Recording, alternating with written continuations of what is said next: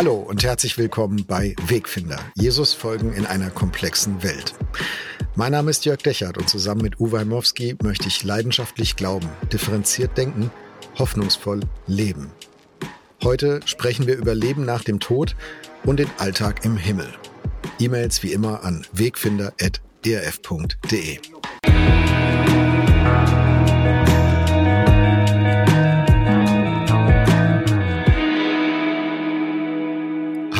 ich grüße dich. Hallo Jörg.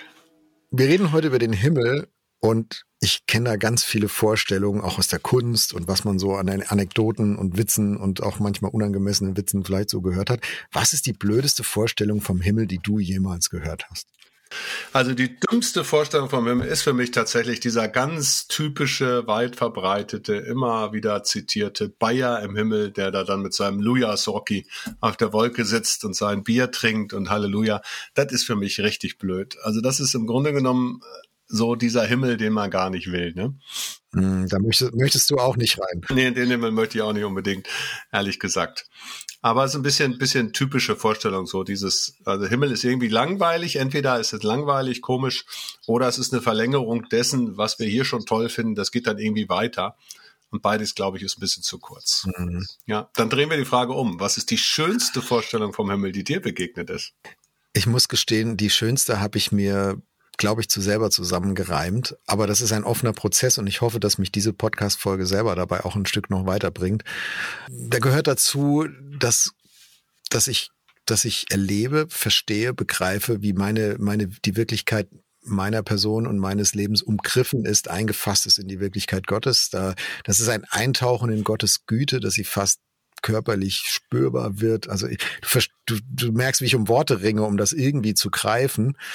Ähm, und ich kann das gar nicht jetzt in einem, in einem geschlossenen Bild malen, aber es ist, äh, da, da steckt nach Hause kommen für mich drin. Ähm, da steckt geborgen, aufgehoben sein drin. Da steckt drin, dass, dass Dinge, die ich jetzt bruchstückhaft erlebe und manchmal auch erleide, dass die vollkommen geworden sind und dass da nichts mehr dran fehlt. Ähm, aber nicht im Sinne von, wie bei dem Münchner im Himmel, von dem du gerade gesprochen hast, das so irgendwie nur noch langweilig ist und eigentlich gibt's auch nichts mehr, weil es ist so statisch geworden, ne? Also alle Fragen mhm. beantwortet, alle losen Enden verbunden. Hm. Nee, also es ist mehr ein Qualitätsbild, was ich habe vom Himmel, als ein zeitliches Bild oder ein Quantitätsbild. Aber ich finde es gar nicht so leicht und deswegen verstehe ich auch, warum so in der Kirchengeschichte, in der, auch in der Kunstgeschichte es so viele Versuche gab und gibt, den, den Himmel irgendwie zu fassen mit Bildern, mit Vergleichen und irgendwie habe ich den Eindruck, man greift trotzdem immer daneben. Ja, ist ja auch, ist ja auch kein Wunder. Wir können es uns ja nur menschlich vorstellen. Das ist ja wie mit unseren Gottesbildern, die wir haben. Die greifen zum Schluss immer zu kurz. Was ich ein bisschen schade finde, ist, dass wir eigentlich in der Bibel eine Menge finden und darüber relativ wenig sprechen. Das können wir heute dann ja machen, mal verschiedene biblische Motive von, zum Thema Himmel. Ähm, aber ich glaube tatsächlich, diese, die Neigung ist dazu, dass wir das, was wir uns irgendwie wünschen, wonach wir uns sehnen, dass wir das dann mit Himmel überhöhen. Ja, das muss ja mhm. sein wie der Himmel. Und dann, dann entsteht ein sehr, ja, manchmal fast kitschiges Bild vom Himmel. Ja. Mhm. Ich finde aber, die Bibel gibt gar nicht so viel her, wie ich gerne hätte. Also ich, ich finde immer, boah, jedes Mal, wenn Jesus was zum Thema Himmel sagt, im Alten Testament taucht es ja nur so andeutungsweise auf, kommen wir sicher gleich mal drauf, aber das, mir fehlt da immer noch so ein bisschen Saft und Kraft, so, so, das, es ist immer, wird nur so gelupft, weißt du, so, hier mal eine Facette und da mal so ein Begriff und dann geht aber da eigentlich auch schon wieder eine, eine Spekulationsblase auf, wo man sich was vorstellen kann. Aber gut, ich habe ja jetzt hier mit einem Theologen in der Podcast-Folge zu tun, lieber Uwe, jetzt können wir das ja mal aufräumen. Die Bibel ist voll von Begrifflichkeiten, Himmel, Paradies, Jenseits, ja, gibt's viele Begriffe. Wir können jetzt hier keine vollständige ähm, Theologie des, des, des Jenseits aufmachen, zeitlich, das schaffen wir nicht hin, schaffen wir zeitlich nicht, aber, aber vielleicht kannst du das für uns mal so ein bisschen auseinandernehmen oder können wir es gemeinsam auseinandernehmen. Was steckt da in der Bibel alles drin an Motiven rund um jenseits Ewigkeit, Himmel, das, was wir heute so nennen. Ja, also ich sag mal, die zentralen Be Begriffe, der erste, der uns gleich am Anfang begegnet, ist ja das Paradies. Also die Schöpfung, die äh, dort äh, wir uns vorstellen müssen, Mesopotamien, ja, zwischen Euphrat und Tigris, die dann so gemacht war, dass tatsächlich Gott und Menschen versöhnt beieinander waren, dass alles funktioniert hat, dass die Sünde noch nicht da war, der Tod war noch nicht da. Und häufig haben wir dieses Bild im Kopf und nennen es paradiesisch und stellen uns vor, dass wir zum Schluss am Ende mal im Paradies sein werden. Ähm, das ist ein bisschen auch, kommt es ja aus diesem, diesem Moment, wo Jesus am Kreuz hängt und da sind ja rechts und links von ihm zwei Verbrecher, die, die äh, angenagelt und mit ihm auch eben wie er da auch, auch zum Tode verurteilt sind und, und gekreuzigt werden. Und der eine spottet über ihn und der andere sagt, Herr, erbarme dich meiner. Und dann sagt Jesus ihm, doch heute wirst du mit mir im Paradies sein. Ja? Ähm, so, da haben wir diesen Begriff Paradies, der sich mhm. durchgeht und man denkt an diesen Garten. Also von dem her ist die, das, und das finde ich auch ein spannendes, spannender Gedanke, das, was Gott ganz am Anfang mal geschaffen hat, wird auch, ist auch das Bild für das, was Jesus demjenigen jetzt verspricht, das, wo er wieder hingeht. Ähm, wir hatten das schon mal in einer anderen Folge beim Thema Paradising, sich vorstellen, wie eine gute Schöpfung aussehen kann, eine, eine auch, ich sag mal, im Bereich Klimaschutz, Schöpfungsgemeinschaft, ne, dieser, dieser Gedanke. Also Paradies ist ein riesengroßes Bild. Ähm, und was macht das Paradies aus? Eben wirklich diese erlöste Gemeinschaft die ist schuldfrei, die ist schamfrei. Und ganz ehrlich, wenn ich mir das vorstelle, dieses Bild, dass ich Menschen sehe, einfach wie sie sind, ohne dass man sich schämen muss, ohne dass man sich neidisch fühlen muss, ja? Also es ist doch irgendwie mal, mal richtig, mal richtig cool. Ich denke mhm. das manches Mal so. Meine, meine Schwiegermutter, die, die habe ich ja unglaublich geschätzt, die ist jetzt vor einem Jahr gestorben. Ähm, und doch hatten wir oft Spannungen. Wir waren so verschiedene Typen. Und die jetzt mal kennenzulernen, die zu treffen, irgendwann, ohne dass diese ganzen Kulturspannungen, die unterschiedliche Frömmigkeitsprägung im Raum stehen, sondern wir uns einfach schätzen können, kennenlernen können, als dass wir es für sind. Keiner muss sich messen, keiner muss sich am anderen schämen. Sie hatte nicht so einen hohen Schulabschluss wie ich und dann hat sie sich dann geschämt, manchmal mir gegenüber. Das war alles weg. Das ist für mich so Paradiesvorstellung mhm. und finde ich irgendwie ziemlich schön. Ist das eigentlich die einzige Stelle in der Bibel, wo das Paradies sozusagen aus der Vergangenheit in die Zukunft äh, switcht? Zumindest mit dem Begriff. Hm. Genau, bevor du mit dem Kreuz kamst, habe ich gedacht, das ist doch eigentlich ein Bild äh, aus, vom Anfang der Schöpfung, Altes Testament. Wann ist das eigentlich in die Zukunft geschwappt? Wieso reden wir darüber, ich komme ins Paradies? Ne? Also das ist ja so ein, wird plötzlich so eine, eine Zukunftshoffnung. Und dann, jetzt hast du das mit dem Kreuz gesagt, stimmt, da hat Jesus das gesagt. Und mir fällt noch ein in der Offenbarung des Johannes. Mhm. Ganz am Ende gibt's auch nochmal das himmlische Jerusalem und ein Baum. Da taucht wieder ein Baum auf, wie, wie am Anfang. Am Ende steht auch ein Baum und ähm, da ist von Heilung die Rede und von Wiederherstellung da. Das, wird, das Wort wird, glaube ich, nicht verwendet an der Stelle, aber das ist zumindest eine paradiesische Vorstellung. Genau, da wird der Begriff nicht, nicht genommen, aber es ist genau das, das Bild, was dann weitergezeichnet wird. Ne? Also der Baum des Lebens, der dann tatsächlich da ist. Dann die mhm. Quelle. Es wird getrunken aus reinen Quellen. Man sitzt an Tischen. Also wenn man die Offenbarung mal nimmt und gerade das Kapitel 20 äh, und 21, so diese letzten Schlusssachen liest, ja, da wird kein Leid mehr sein, kein Geschrei sein. Da werden Bilder gemalt, wie das aussehen kann. Das ist schon ziemlich, ziemlich wunderbar. Also das muss man mhm. sagen. Also von dem her gibt es diese paradiesischen Vorstellungen Vorstellung schon. Uwe, wie, wie symbolisch sind die eigentlich? Also ähm, man kann jetzt ja auch die Paradiesgeschichte im Alten Testament als eine, als eine hochgradig symbolische äh, Geschichte ansehen. Du kannst aber auch sagen, ja, Adam und Eva sind da rumgelaufen im Garten und also ne, das, das müssen wir vielleicht für diese Folge gar nicht auseinanderdröseln. Aber wenn wir jetzt nach in, in die Offenbarung gucken, in die Zukunftsrichtung ist, und ich glaube, das ist das, was bei München im Himmel ja so ein bisschen reinschlägt, ne, dass man diese Dinge nimmt mit Wolken und, und irgendwie Hafen und da, die Symbole gibt's ja auch in der Bibel äh, über den Himmel. Und dann wird das aber alles auf echt gedreht und dann stellst du dir vor, ich sitze da wirklich auf einer Wolke und ich spiele da Harfe. Boah, ist das langweilig. Also wie viel Symbolik steckt da für dich drin, wenn du jetzt das so beschreibst? Ja, das ist eine gute Frage. Ich gebe trotzdem noch mal ganz kurz einfach eine Begriffsklärung, die ich so wichtig finde. Also im, im Hebräischen mit dem, was da Paradies heißt und auch in den griechischen Vokabeln, ist natürlich nicht das drin, was wir halt Himmel haben. Wir haben ja das Problem, dass für uns der, der geistliche Himmel und der, der physische Himmel das gleiche Wort bezeichnen. Die Engländer haben da einfacher, die reden von Heaven und Sky. Und wir machen ja häufig so, dass wir diese Paradies- und Himmelsvorstellungen quasi von unserem mhm. Himmel, vom, von, äh, von den Wolken herleiten. Ne? Bis dahin, dass Juri Gagarin äh, im, im Weltraum sein konnte und sagen, ich habe Gott aber nicht getroffen im Himmel. Also einfach hier, der hat sozusagen den falschen Himmel vor Augen gehabt. Ja, der hätte ich gesagt, mach mal deine Luke von der Kapsel auf, dann triffst du ihn. Aber das ist jetzt vielleicht ein bisschen despektierlich. Genau. Äh, zum Thema symbolisch das weiß man natürlich nie, ja. Vieles ist symbolisch. Der Baum des Lebens, äh, den es gibt, ist symbolisch, ja, und vieles, vieles andere auch. Und doch, dieses Zweistromland, das hat es ja gegeben. Und äh, die Gärten, die so schön sind, die hat es ja gegeben. Die Menschen, die Tiere, die Gott geschaffen hat, die hat es ja gegeben. Und wenn Gott einmal als der Schöpfer tätig ist, als der, der alles ins Leben ruft, warum sollte in einer Ewigkeit etwas nicht mehr so substanzielles, nicht mehr so physisches, nicht mehr so biologisches da sein, ja, sondern ich gehe davon aus, dass einerseits Dinge symbolisch sind und wir sie auch so verstehen können, aber auf der anderen Seite sie auch sehr konkret sind weil das Leben, das wir leben, ist sehr konkret. Ja, das, was wir wahrnehmen können, ist, dass Kinder geboren werden, dass wir Mitschöpfer sein können. Wie auch immer das dann in der Ewigkeit mal aussieht. Ähm, aber das wird ja eine Rolle spielen. Gott ändert sich ja nicht. Warum sollte Gott einmal eine Welt schaffen, einmal einen Körper schaffen und später dann zum Beispiel nur noch. Seelen wollen? Ja, die irgendwie nur noch, oder aus dem, gibt aus dem Buddhismus dieses, diesen Gedanken, wir sind alle dann ein Schluck Wasser im Meer und dann sind wir das große Meer und so. Nee, wir werden Individuen sein, das ist ganz klar. Wir werden in irgendeiner Weise mhm. körperlich sein. Jesus war nach seiner Auferstehung immer noch körperlich, wenn auch verändert, verwandelt. Das kann ich mir kaum vorstellen, aber da ist, glaube ich, unglaublich viel Substanz. Die wird nicht nur symbolisch sein, sondern die wird tatsächlich real passieren.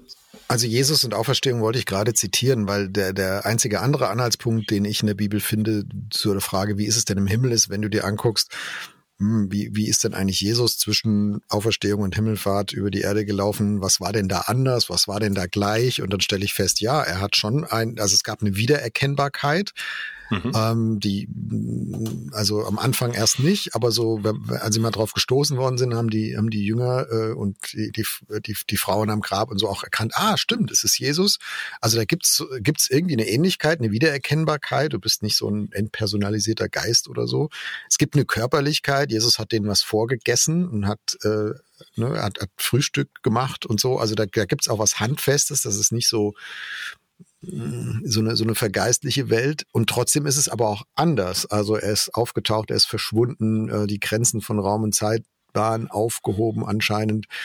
Also man kann, die Frage ist, wie viel kannst du davon ableiten, wie es im Himmel für alle ist und sein wird. Aber ähm, man kriegt schon so einen Eindruck, ja, da vermischen sich eine, eine, eine physische Welt, eine körperliche, sichtbare und eine, eine übernatürliche Welt. Das vermischt sich miteinander. Das ist nicht nur das, also es ist nicht nur das, das jenseitige, geistliche, unsichtbare, ähm, so, sondern es hat auch eine Körperlichkeit. Genau. Genau. Und den, den Teil finde ich sehr wichtig. Ne? Es ist jetzt auch nicht so, dass wir dann Superhelden sind und an uns einfach alles abprallt. Wir sind die gleichen wie jetzt, nur eben unsterblich und unverwundbar und unverletzlich. Sondern das hat schon tatsächlich, das wird eine andere Qualität haben, die wir uns fast nicht vorstellen können.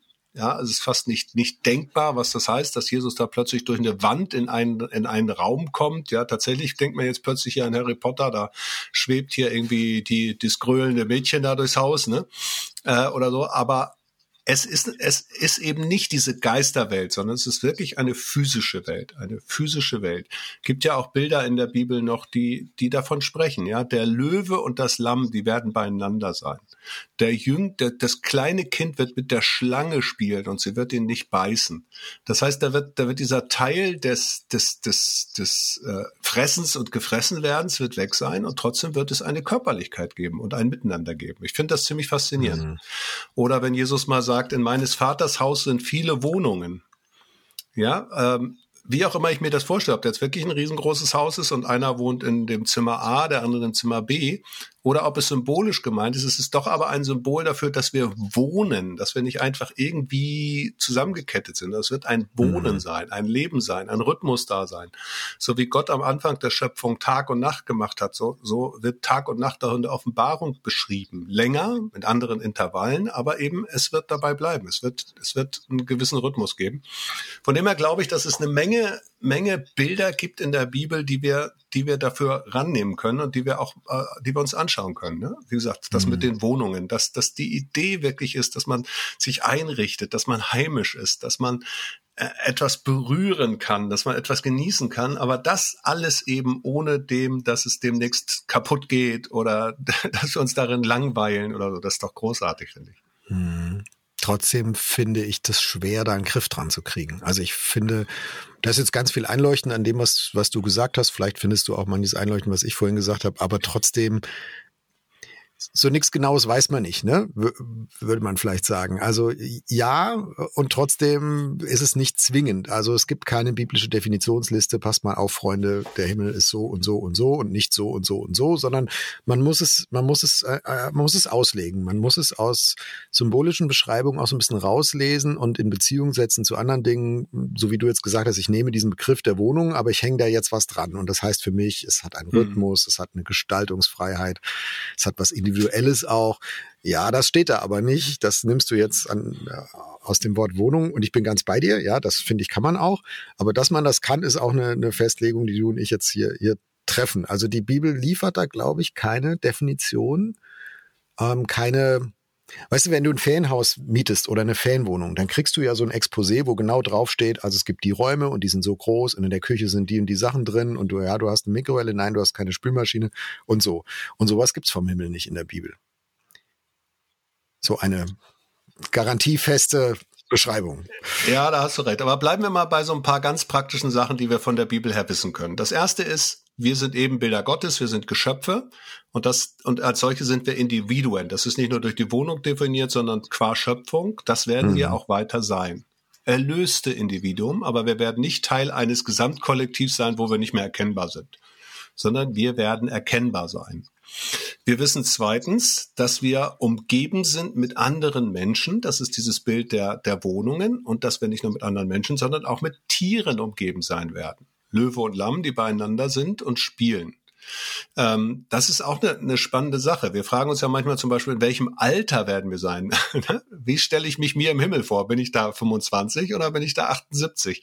Das sind aus, die, da gibt es überhaupt keine Antwort, aber wir werden Menschen sein. Wir erfahren, dass wir essen und trinken werden. Ja, also so, ich werde dieses Mal nicht mehr halten, bis ich wieder mit euch zusammen bin, dann in der Ewigkeit, sagt Jesus seinen Jüngern beim Abendmahl.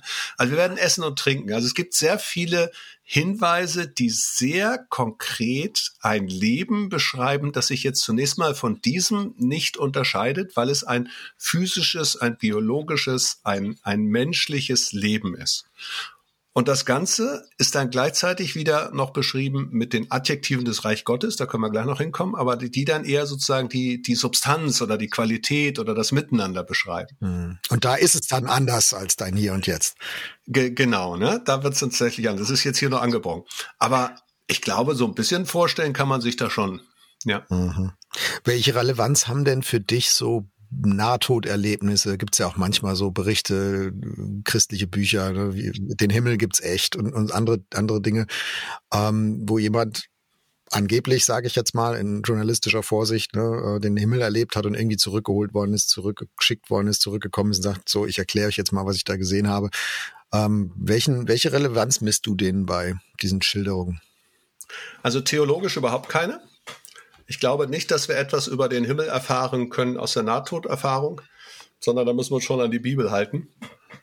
Was die Relevanz, die ich dem aber zumesse, ist die äh, psychologische, die persönliche, die individuelle, die geistliche.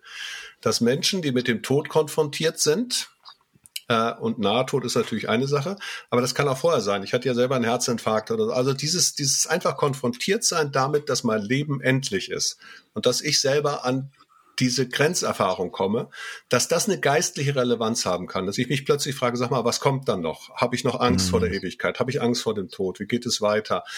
Muss ich mich für Gott entscheiden? Wie sicher bin ich jetzt? Wie viel Hoffnung habe ich? Dass das alles eine Rolle spielt, davon bin ich felsenfest überzeugt. Ich würde nur nicht sagen, dass man jetzt nur, weil einer in wie auch immer geartet diese Erfahrung da gewesen ist, dass man daraus jetzt ableiten könnte, so wie der Junge, der da äh, irgendwie vom Baum gefallen ist und die Nahtoderfahrung hatte, ne? Ähm, dass der danach mir jetzt sagen kann, wie der Himmel ist, das glaube ich tatsächlich nicht. Hm. Denn wir können nicht einschätzen, ähm, ob diese Menschen, die sowas erlebt haben, tatsächlich äh, im, im Himmel äh, waren, ähm, gibt es ja dann sofort ähm, Artikeluntersuchungen, wie das medizinisch, was im Gehirn medizinisch passiert, wenn das Sauerstoffmangel einsetzt und Halluzination und so. Also du, und ich glaube, du kriegst das nicht, du kriegst das nicht mit Beweiskraft auseinandergedröselt. Man kann sich das wünschen, man kann das hoffen. Ähm, manche hoffen da vielleicht auch ein bisschen vorschnell und ein bisschen oberflächlich, aber am Ende hat es genauso wenig Beweiskraft wie Gottesbeweise äh, keine Beweiskraft haben. Ähm, am Ende habe ich nur nicht mehr als Jesus und die Bibel in der Hand an dieser Stelle und der, und der Rest ist letztlich Vertrauen auf das, was kommen wird und was Gott tun wird.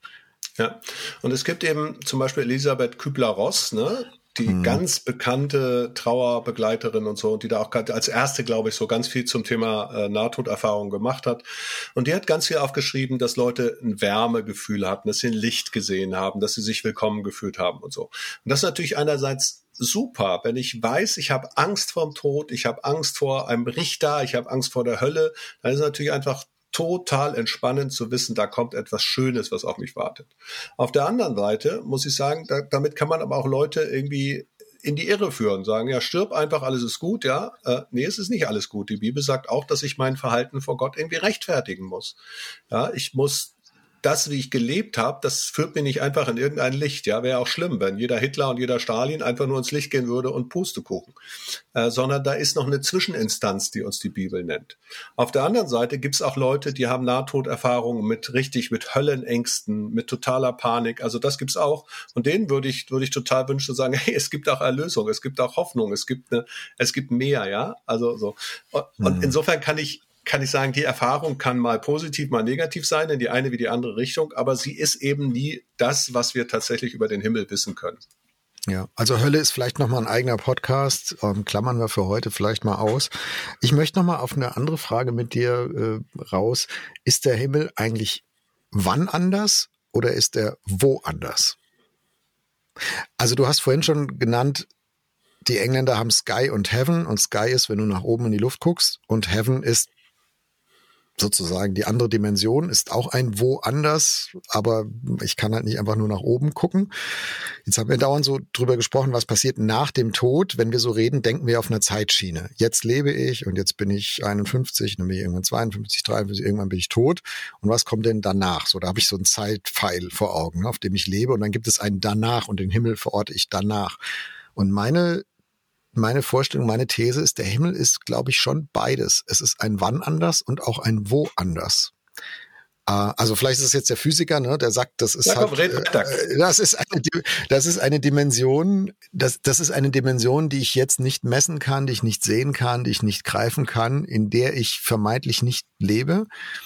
Und ich glaube, im Moment des Todes fährt die Kamera sozusagen ein Stück zurück oder diese, diese, diese Dimensionen werden für mich sichtbar und ich merke, ah, mein ganzes Leben war eigentlich die ganze Zeit eingefasst in das, was ich jetzt mal Wirklichkeit Gottes nennen möchte. Und, ähm, und da, da ist dieses Thema Rechenschaft dann zu Hause, was du gerade beschrieben hast. Und da ist dann auch die, die Wohnung und die Ewigkeit und das, was wir Himmel nennen, ist dann da. Und ich merke, hey, eigentlich war es die ganze Zeit auch schon da, aber nicht für mich. Aber es, ich merke dann, okay, jetzt bin ich da angekommen, wo ich eigentlich schon die ganze Zeit war, aber eben ich war in meiner ganz begrenzten Dimensionalität zu Hause und jetzt habe ich das weitere Bild, das größere Bild. Hm.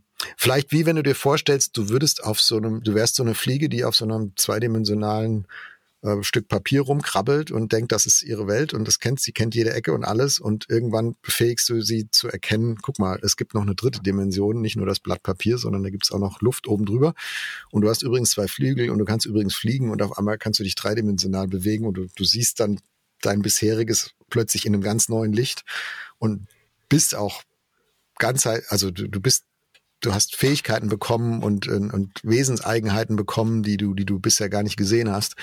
Ähm, und du merkst, ja, das ist das Eigentliche. Ja, jetzt habe ich ja ein viel vollständigeres Bild von der von der Wirklichkeit, als ich als ich bisher je träumen konnte. So, das ist ich versuch's mit, ich versuch's irgendwie in Worte zu packen, ja. Aber das meine ich mit Dimension.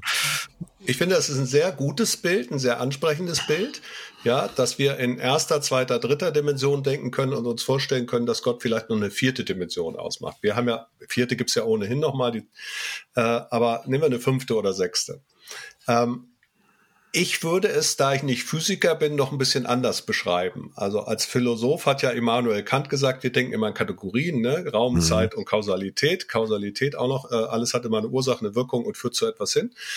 Und ich glaube, dass Gott schlicht und ergreifend etwas anderes ist, etwas, was diese, diese, diese Dimension mit umfasst, aber noch was anderes mit hineingibt. Also ich sag mal ein Beispiel. Bevor ich das erste Mal verliebt war, wusste ich nicht, was Verliebtsein ist. Das konnte ich mir beschreiben lassen, Schmetterlinge im Bauch, äh, ganz, ganz viele, es gibt ja ganz viele Bilder dafür. Die Leute können dir das erklären, dass dein Blutdruck steigt, dass dein Herz schneller da ist. Du kannst es biologisch beschreiben, du kannst es, mhm. du kannst es äh, äh, literarisch, äh, dichterisch beschreiben. Wunderbar, es gibt tolle Metaphern. Und dann erlebst du es und plötzlich ist eine Dimension in deinem Leben, die weit über alles hinausgeht, was du bis dahin darüber wusstest und die du in dem Moment, wo du es erlebst, begreifst und nicht vorher. Zweites Bild, als meine Tochter geboren ist und ich Vater geworden bin und sie gesehen habe, hat das etwas in meinem Leben hinzugefügt, verändert, was es vorher nicht gab und was ich immer albern fand. Also diese komischen Eltern da, die dann plötzlich nur ihre Kinder gesehen haben. Und mein Kind ist das Schönste. Ja, ich weiß noch ja, so, ja. Ne? Also da kommt also etwas, hinein, das alles andere umfasst, umgreift, mit, mit einflößt, mit verändert oder so, dass du aber nicht wissen kannst, bevor du es nicht hast. Und ich mhm. glaube, die Dimension Gottes oder die Dimension des Himmels oder die Dimension des Reich Gottes, die, die dir begegnet, lässt in dem Moment, wo es dir begegnet, etwas ahnen von etwas Zukünftigen, was noch nicht fertig ist, aber du hast plötzlich einen Geschmack davon, einen Geruch davon. Du hast plötzlich, du hast erlebt, was es bedeutet. Also das, das heißt, du würdest sagen, man kann ein Stück vom Himmel schon hier auf der Erde schmecken und sehen. Ja, das würde ich sagen. Dann beschreib doch mal, wo hast du das erlebt und wie war das? Also ich habe ja meine persönliche Bekehrungsgeschichte hier schon, schon ein paar Mal erzählt, aber ich, ich möchte ein ganz anderes Beispiel nehmen. Mein kleiner Bruder war schwer krank hatte eine Suchterkrankung. In der Folge dieser Suchterkrankung war auch körperlich ganz schwer krank. Und dann ist er gestorben. Und ich war ziemlich fertig und meine Frau und meine Kinder, ist klar, wir waren alle irgendwie fertig. Mhm. Und dann sagt meine damals siebenjährige Tochter, Tochter sagt, Papa, warum bist du eigentlich so traurig? Frank war doch so krank. Und jetzt ist er gesund. Ist das nicht schön? Und das waren nicht nur Worte. Das hat mich, ich habe geheult, ich habe geflennt, das hat mich berührt, das hat mich so sehr bewegt, zu wissen, dass, dass diese Wirklichkeit, wenn es die gibt, wenn es diesen Himmel gibt, wenn es dieses Erlöstsein gibt, wenn es dieses Gesundsein gibt, wenn es dieses Vollständigsein gibt, das kommt nicht in 50 Jahren, wenn ich auch mal am Sterbebett liege, sondern das ist schon jetzt das ist schon jetzt und das hat schon jetzt eine Kraft und eine, eine, eine, eine Dimension, ein Trost, das, also Wahnsinn. Ich kann das gar nicht in Worte fassen. Diese kleine Begegnung meiner Tochter, die das so tief erfasst hat, ja, die, die mhm. hat mich, die hat mich überwältigt. Da ist mhm. mir der Himmel, der hat bei mir angeklopft. Und der hat auch mein Herz verändert. Weil er schon da war, nur eben woanders. Also das meinte ich ja, vorhin genau. mit, der Himmel ist nicht einfach nur wann anders, wenn du mal stirbst, sondern ist auch woanders. Ja. Nämlich, der kann schon jetzt anklopfen. Ja. Also ist, ist das das, was uns die Vorstellung vom Himmel ins Leben positiv reinspülen kann? Ähm, also was, was haben wir davon, wenn wir mehr begreifen, mehr wahrnehmen, mehr drüber reden, mehr drüber hören, dass es den Himmel gibt und wie es im Himmel ist. Was haben wir denn jetzt davon? Also du könntest ja auch sagen, naja, das werden wir noch früh genug erfahren, bis dahin weiß man es eh nicht genau, also lass laufen. Aber du hast jetzt mhm. ja gerade beschrieben, wie das so reinschwappt und dir einen Trost gegeben hat in einem Moment, wo was anderes dich nicht trösten konnte.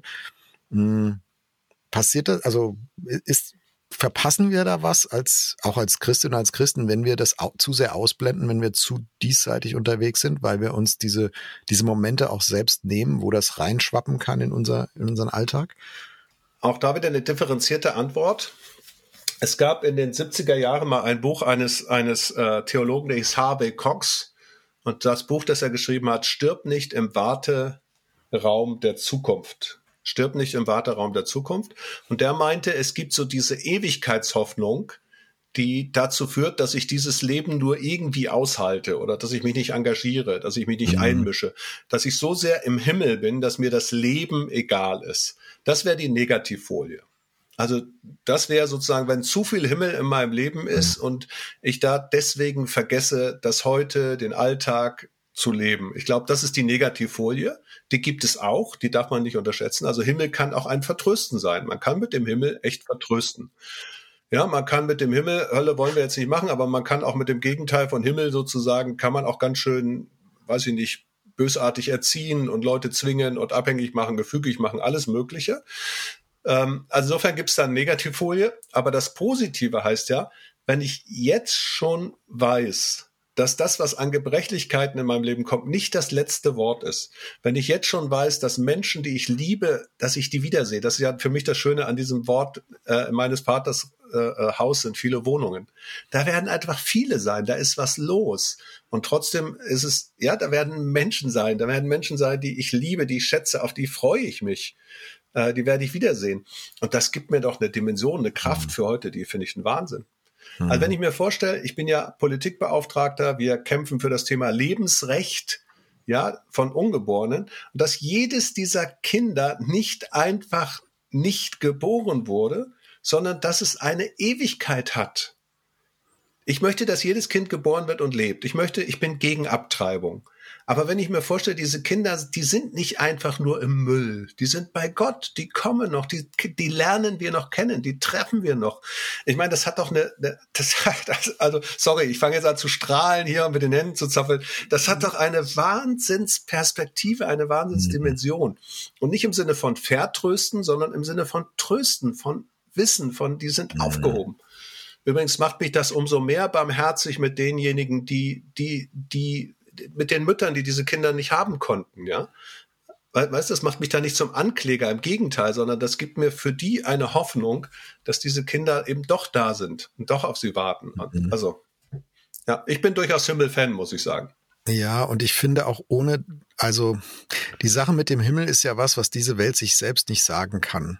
Und ich finde, wenn, wenn wir das als Christen dann auch nicht sagen oder unterbelichten oder, oder denken, na ja, das ist, kann ja keiner was mit anfangen und so, dann ich glaube, dann enthalten wir Menschen etwas vor, die es aber brauchen. Ich war jetzt neulich auf einer Beerdigung von einer Frau, die ist mit Anfang 40 an Krebs gestorben, zwei kleine Kinder, sieben und zehn Jahre alt, ganz mhm. furchtbare Geschichte. Und ähm, der, der Pastor, der die, die Beerdigung gehalten hat, der hat so eine zweigeteilte Predigt, ich habe es zweigeteilt empfunden, zweigeteilte Trauerpredigt gehalten. In der ersten Hälfte hat er, hat er versucht zu benennen, wie wir alle fühlen. Ja, das war eine längere Geschichte mit der Krebserkrankung. Und dann hat er gesagt, wir wussten alle, wir würden uns hier treffen, wir wussten nur noch nicht wann. Und äh, hat so diese, diese Fassungslosigkeit, das Unverständnis, auch die Anklage an Gott und so formuliert. Das fand ich richtig stark, richtig gut, hat alle mhm. abgeholt. Aber ich habe auch gemerkt, in mir wird's ungeduldig, weil ich habe gedacht, da muss noch was Zweites kommen. Also das ist alles richtig, ist alles gut. Äh, es gab sicher auch Zeiten, wo man sowas gar nicht so benannt hätte. Ne? Mhm. Das fand ich ehrlich echt Punkt. Und dann kam die zweite Hälfte und dann hat er, hat er die Offenbarung der Bibel daneben gesetzt, Psalm 23 und die Wahrheit, ja, auch im, im Schal des Todesschattens, du bist bei mir, dein Stecken und Stab trösten mich und so. Und ich habe gedacht, das jetzt kommt, jetzt kommt die Hoffnung des Himmels daneben und sie wischt das andere nicht weg. Es ist tragisch, es ist furchtbar, es wird diese Familie ähm, zeichnen. Äh, es wird die, die Kinder prägen ihr ganzes Leben lang, dass ihre Mutter so viel zu früh verloren haben. Und gleichzeitig ist da auch Hoffnung. Und wenn ich jetzt den Himmel ausblende, dann nehme ich Menschen diese zweite Seite, dann nehme ich Menschen diese Hoffnung, dann sind sie mit dem anderen, was ja sowieso passiert, ganz alleine. Und das ist furchtbar. Und mhm. das wäre mein Argument, warum ich finde, wir, wir müssen als Christen mehr über das Jenseits und den Himmel reden. Nicht um das andere wegzuwischen, nicht im Sinn von Jenseitsvertröstung, sondern damit du das andere einsortiert kriegst in deinem Leben. Weil du, du, äh, du erlebst es doch sowieso. Also du erlebst doch Tod und Leid und Zerstörung und Trauer und Sucht und all diese Themen, die erlebst du doch so oder so. Ähm, aber wollen wir die Menschen damit alleine lassen? Das kann doch nicht sein. Für mich kommt noch was dazu. Ich glaube einfach schlicht und ergreifend, dass es wahr ist. Ich glaube, dass der Himmel nicht nur diese psychologische Dimension hat, sondern dass es ihn gibt, dass Gott ihn geschaffen hat und dass er auf uns wartet, äh, ob nun später oder parallel und dass es deswegen diese Kraft überhaupt nur haben kann, weil es ihn wirklich gibt und weil das Gottes Idee ist. Ich muss jetzt auch noch eine Geschichte dazu erzählen. Am Ewigkeitssonntag bei uns in der Gemeinde wurde so an Tote erinnert und da war ein Mädchen mit Down-Syndrom im Gottesdienst und die sprach mich hinterher an. Ich, ich mag die, sie mag mich, ist eine ganz süße, die ist 15 und guckt mich todtraurig an und erzählte von ihrer Schwester Annika, die schon gestorben ist. die sie nie kennengelernt hat. Das wäre ihre mhm. ältere Schwester gewesen. Und die guckt mich wirklich traurig an und sagt, ja, oh, gerade an diesem Sonntag muss ich so an die Annika denken und so und weint. Ne?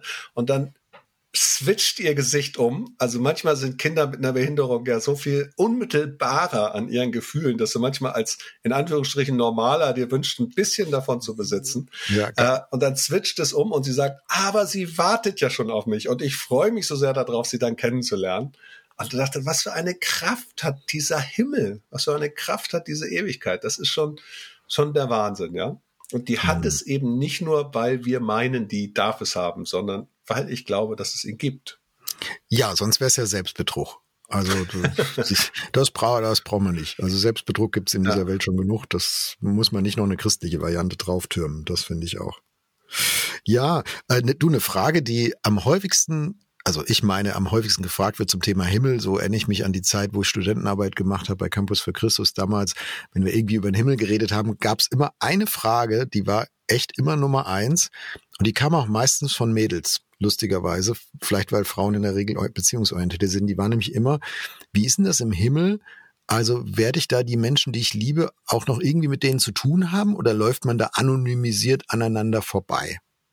Das ist eine gute Frage. Ähm, ich dachte, deine Frage würde jetzt, ich, ich stelle gleich noch eine daneben. Ich dachte, deine Frage würde jetzt sein, werden denn Paare da noch zusammen sein? Ja, die, die könnte ich jetzt von Jesus her beantworten, genau. Da gibt es ja diese Geschichte, dass die Pharisäer Jesus eine Falle stellen wollten, ja, weil sie nicht an die Ewigkeit glaubten. Im Unterschied zu den Sadduzäern, die ganz stark die Ewigkeit im Blick haben, dass eine Frau eben sieben Brüder nacheinander geheiratet hat, die alle, alle gestorben sind. Und mit wem wird sie dann im Himmel verheiratet sein, quasi mhm. in der Ewigkeit? Ne? Und Jesus reagiert ziemlich ungehalten und sagt, im Himmel wird nicht gefreit und äh, äh da ist es ganz anders. Ähm, allerdings würde ich da jetzt sagen, Vorsicht, Vorsicht, Vorsicht. Ne? Daraus kann man wenig ableiten, weil es war nur eine Antwort auf eine Fangfrage. Also, zwei Fragen. Die eine hast du gestellt, die möchte ich gerne beantworten. Individualität, ja, Individualität ist ganz klar. Und Personalität und ganz klare Zuordnung der Person ist ganz klar ein biblisches Motiv. Immer und immer wieder. Und es gibt dann so eine verrückte Geschichte, dass dem Jesus so die Patriarchen erscheinen am Himmel. Ja, plötzlich kommen die erst mit Petrus zusammen und dann kommen da äh, Abraham, Isaak und Jakob und so und sind plötzlich da und sie sind erkennbar die Personen, die sie gewesen waren. Die Geschichte selber ganz schwer einzuordnen, sie sind aber ganz klar erkennbar noch die drei, die sie mal waren. Und insofern ist die ist Gottes Idee ist im Himmel wird es einen Jörg Dechert geben und da wird es einen Uwe Heimowski geben und da werden unsere Ehefrauen mit dabei sein und da werden Menschen als die erkennbar sein, die sie sind. Uwe, möchtest du das nochmal noch mal erzählen, weil es waren Mose und Elia? Ach, das ist wieder typisch. Also ich bin ja ehrlich. Oder, oder wir können es auch drin lassen und ich korrigiere dich. Das macht mir auch Spaß. Nein, nein, nein. Das lassen wir jetzt drin und das nehmen wir so. Das ist so ganz typisch. Das hatte ich mir nicht vorher aufgeschrieben und mir fehlt nur die Geschichte ein und ich war sozusagen, das ist, ist immer das Gleiche. Wenn ich, wenn ich ein, ein, ein Plot habe, nämlich den Plot, dass es jetzt um Individualität geht, dann ver vergesse ich das Detail. So, also, liebe, liebe Wegfinder-Freunde, jetzt erlebt ihr mal, wie das hier wirklich ist, wenn wir nicht schneiden. Ich habe neulich schon mal eine, eine Sachaja-Stelle Jesaja zugeordnet, weil ich mit dem Kopf woanders war. Und hinterher schrieb dann jemand bei YouTube ganz klein, ähm, ist ja richtig, dass in der Bibel steht, allerdings war es ein anderer Text, als du mhm. zitiert hast. Also mhm. entschuldigt bitte, ähm, Jörg hat mich jetzt korrigiert und das schneiden wir nicht raus. Das darf auch gerne mal so sein. Also es waren Mose und Elia und es geht tatsächlich um die Frage der Individualität. Ähm, so, das ist das eine. Das zweite ist aber, man merkt, dass dann zum Beispiel so eine Kategorie wie Ehe, Partnerschaft, wenn ich ver verwitwet war, wie, wie ist das dann und so. Alles das kann letztlich nicht verstanden werden. Da können wir nur hoffen, dass es im Himmel mal irgendwann gut ist. Wir verstehen es nicht. Es ist mhm. zu kurz. Ja, das ist das Verrückte.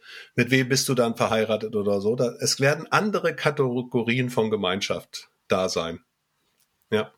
Und sie werden positiv gefüllt sein. Also das finde ich auch nochmal, du hast vorhin über Prinzipien geredet, das kann, das zieht sich, finde ich, auch durch.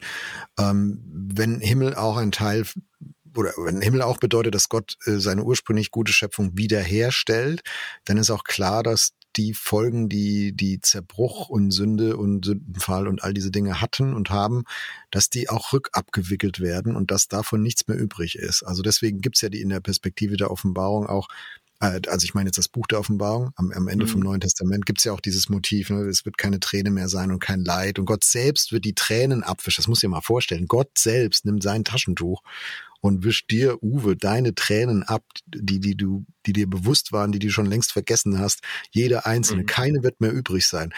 Ähm, also da, da wenn ich das mal als große Überschrift nehme, ich glaube, dann kann ich ziemlich viel Ungewissheit auch aushalten unten drunter und sagen, ich muss dann vielleicht auch nicht wissen, wie dieses oder jenes ganz genau läuft. Weil ich sage, wenn Gott so ist, wenn das bei mir, wenn, wenn ich in dieser Wahrheit und Wirklichkeit leben werde, jede Sekunde, ähm, auch wenn ich glaube, dass der Zeitbegriff sich auch ändern wird, aber Klammer zu, ähm, ne, dann kann ich auch, dann kann ich auch viele unbeantwortete Fragen aushalten, wie es denn genau im Himmel sein wird. Mhm. Und da freue ich mich auf Gott, auf diese unmittelbare Begegnung, ja, wirklich, du hast es so schön gerade nochmal bildlich herausgedrückt, ja, er wird das Taschentuch in die Hand nehmen und uns jede einzelne Träne, Träne abwischen. Wahnsinn, oder? Was sind mhm. das? Also ich meine, da gibt's doch wirklich Bilder, die sind großartig. Weißt du, worauf ich mich im Himmel noch freue? Na jetzt. Auf die bessere Version von mir selber. Ich auch. Also, Ein ja, Moski das, war, das war wunderbar doppeldeutig. Ja. Doch, ich würde mich auch auf die bessere Version von dir freue ich mich dann auch. Ähm, aber jetzt nochmal, jetzt noch mal ohne Scherz. Also, wie oft in meiner Beziehung zu meiner Frau wäre ich gerne liebevoller, wäre ich gerne mehr bei ihr und nicht bei mir? Wie oft würde ich mich mehr verschenken, statt etwas zu fordern? Wie oft wäre ich meinen Kindern gegenüber geduldiger gewesen, nicht so gereizt? Wie oft wäre ich barmherziger? Es gibt so vieles. Wie oft wäre ich auch mit mir selbst manchmal gnädiger? Und diese, also ganz ehrlich, für mich ist das eine riesengroße Vorfreude, dass, dass mir da ein Uwe begegnen wird, der sich nicht permanent selber im Wege steht. Mhm. Ja, ich bin unendlich dankbar, dass ich von Gottes Gnade lebe und nicht von meiner Perfektion. Aber ich freue mich auch auf den Tag, wo, wo, wo das nicht mehr immer wieder passieren muss. Mhm. Und äh, ich darf mal eine ketzerische Gegenfrage stellen. Also ich verstehe, was du meinst. Ich teile das auch, auch was meine Person angeht. Ähm, aber, aber ich äh, ketzerische Gegenfrage. Wenn das so ist und wenn das für dich so ein magnetisches Motiv ist, was dich anzieht, was was du positiv füllst, oder da freue ich mich drauf lähmt dich das nicht, im Jetzt und Hier an dir zu arbeiten? Also es könnte dich doch in, in so eine passive Haltung kippen und sagen, Uwe, mach dir keine Mühe, ja, es wird sowieso besser ähm, und zwar ohne, dass du was dazu tun musst, ähm, leg mal die Füße hoch. Nein, das tut es nicht, weil wenn ich die Füße hochlege, wird's hier schlechter und das tut mir jetzt hier schon nicht gut. Mhm. Ja, also da merke ich an der Stelle, dieses mich darauf freuen, erlöst zu sein, ist ja trotzdem ein Vorgeschmack von etwas, auf das ich hinleben möchte. Der theologische Fachbegriff dafür ist Heiligung. Sozusagen, das, das Heilige, das ist das Endgültige und die Heiligung heißt dieses irgendwie Gott ähnlicher werden, dem eigentlichen Schöpfungszustand ähnlicher werden, wiederhergestellt werden ähm, und so. Und das macht mich ja nicht im Sinn heilig im Sinne von weltfremd, sondern das macht mich heilig im Sinne von besser. Ja, da in der, im, im Galaterbrief lesen wir, die Früchte des Geistes sind Liebe, Friede, Freude, Güte, Langmut, Freundlichkeit, Keuschheit. Also es sind alles Dinge, die mir schon jetzt gut tun. Und von dem her ähm, bin ich schon jetzt so, einerseits sind all die Stolperfallen meines Lebens da, ich brauche Gnade und gleichzeitig möchte ich darin auch wachsen, mhm. ich möchte Gott auch ähnlicher werden. Das tut mir und anderen schon hier besser. Mhm. Und ich finde, was, was auch nochmal wichtig ist, äh, wenn man diese Kontinuität sieht, ne, also ich, ich, ich habe jetzt schon mal ein bisschen Anlauf, aber am Ende die, die, die wirkliche Erlösung, das, das, der wirkliche Level, den, der kommt erst im Himmel. Ähm, es ist immer noch dasselbe Ich. Also es ist derselbe Personenkern. Ich, ja. es wird vieles anders auch an mir selbst wird vieles anders, aber es bin immer noch ich. Aber das ist die zweite Frage, die ich oft gehört habe im Hinblick auf den Himmel. Also das erste war, ne, was ist mit meinem Freund, meiner Freundin, gibt es da noch Beziehungen und so? Und die zweite ist, bin das noch ich? Ähm, oder werde ich dann ersetzt, ausgetauscht? Also werde ich mir selbst fremd sein? Also so die, die, die Angst darum, sich selbst zu verlieren sozusagen im Himmel. Und da würde ich sagen, nee, der Person, das ist auch, ein, auch eine biblische Linie, die ich sehe, dass äh, dass Menschen ihren Personenkern äh, behalten und auch durch den Tod und Auferstehung hindurch in den Himmel rein behalten. Ähm, vieles wird anders sein, Sünde wird weg sein, da haben wir jetzt drüber gesprochen, Leid wird weg sein, aber es ist immer noch Uwe, es ist immer noch Jörg, es ist immer noch, ähm, es ist immer noch ein Ich, was sich auch, was sich selbst wieder erkennt und, und sich selbst findet und darum weiß, ey, ich bin immer noch ich. Ach, so ist es jetzt. Das ist ja cool. Genau. Und das ist auch super, dass es so ist.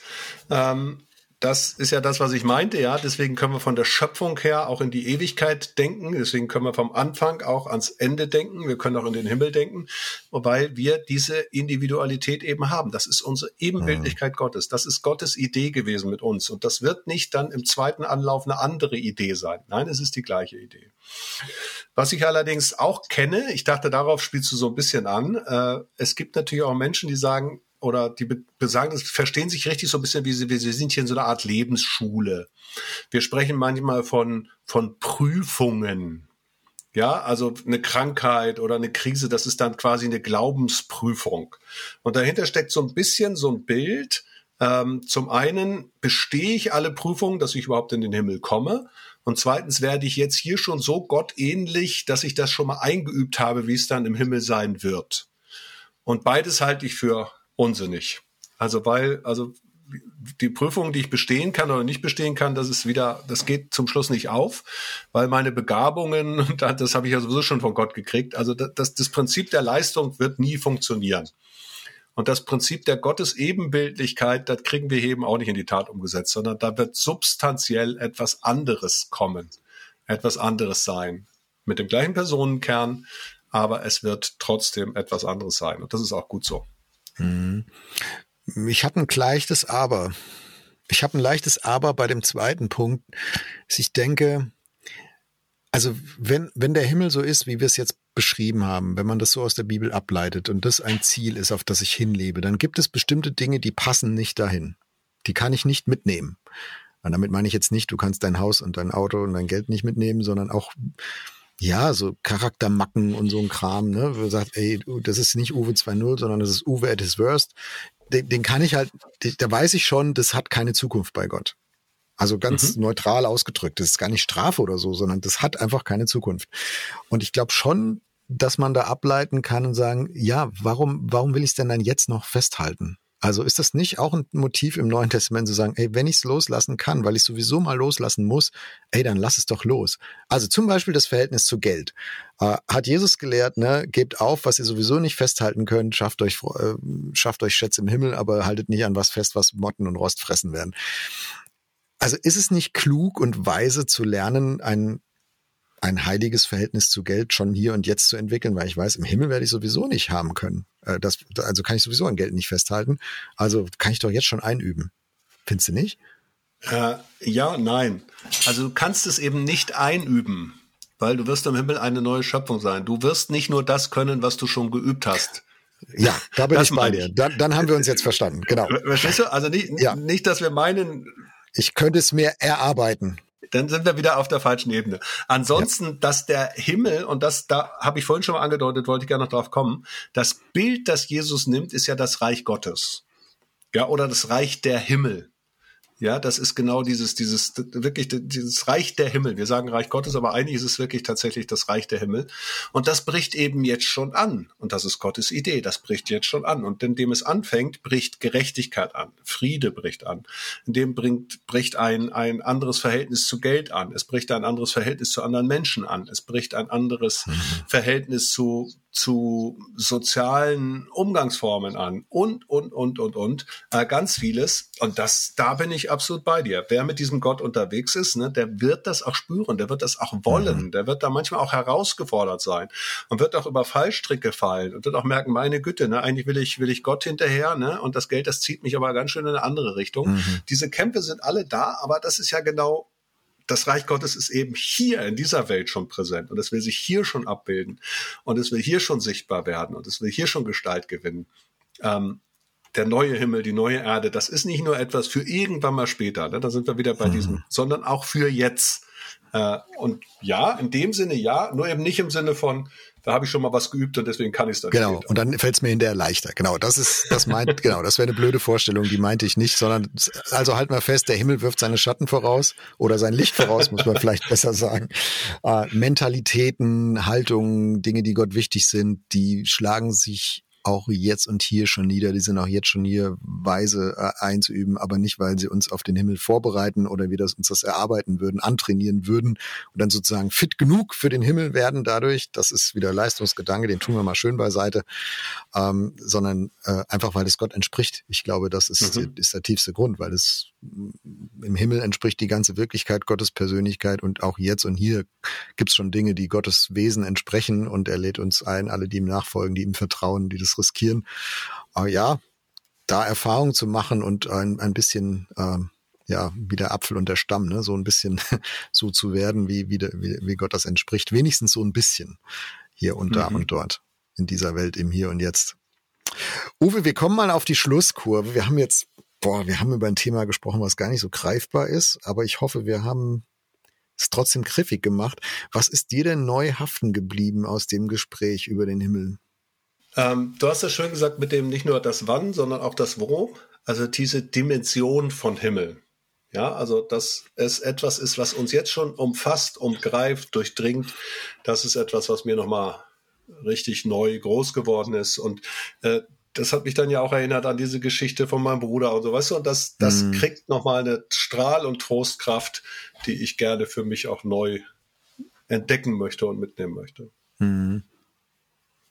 Ich finde den Gedanken, also das nochmal klar zu differenzieren, äh, es bereitet mich etwas auf den Himmel vor, aber nicht im Sinne von ich erarbeite das, ich werde reif dafür, ich, ich baue etwas auf, was dann für den Himmel reicht, sondern es, es ist einfach vom selben Licht angeleuchtet und deswegen entwickelt es sich in eine ähnliche Richtung, aber es wird in der Ewigkeit im Himmel nochmal auf eine ganz neue Ebene katapultiert, ohne dass ich dazu irgendwas tun könnte.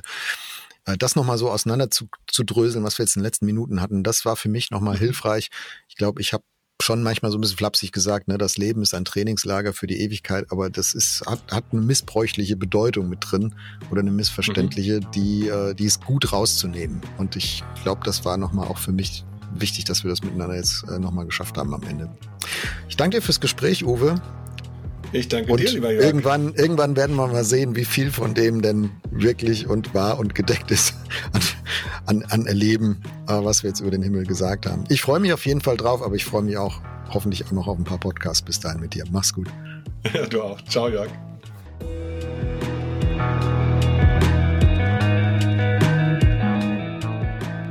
Das war Wegfinder.